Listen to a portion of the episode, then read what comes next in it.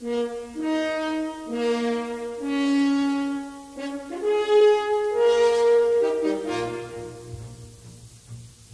and welcome to the Psychology of Learning German. My name is Gerhard Ohrband. I'm a lecturer in work and organization psychology and a German language teacher from Hamburg. Today we talk about the difference between erhalten, bekommen and kriegen. Werfen or schmeißen, schauen, sehen or gucken, PKW, Auto, Wagen or Karre.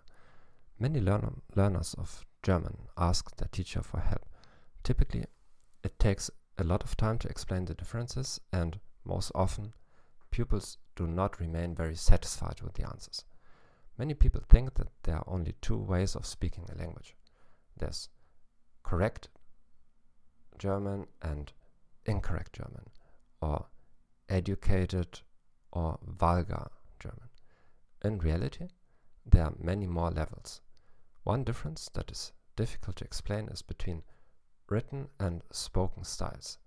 Some words are more typical in spoken language, like kriegen, schmeißen, or lecker.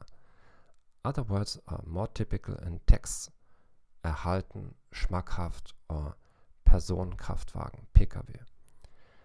A further problem is that good style depends on a person's social group, profession, and age group. If you speak like a lawyer while working in a kindergarten or the other way around, in both situations your customers will say that you have a bad style. But the most unpleasant problem is that most German textbooks and many dictionaries too, especially those printed in other countries, do not make those distinctions. There are many native German speakers that have stylistic problems too. That is for many a serious barrier in their career. Now, many learners of the German language will ask, what can I possibly do in such a complicated situation? Something very easy. You create an open document in which you start collecting stylistic information for the most frequent words. You make four columns, very formal or professional speech, standard speech, predominantly written style, familiar speech or colloquial speech, predominantly spoken style, and vulgar speech or slang. Two examples toilet, Waschräume or Toilette, WC or Klo or Haus.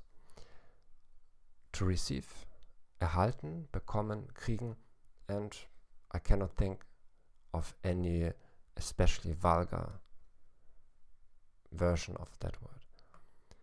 How could you complete such a table? You ask German friends and colleagues, you make notes when watching television, and you document every feedback you get. Maybe somebody laughed when you said something. Of course, those four columns are only a rough approximation. And for many words, it will be difficult to fill in all four columns at once.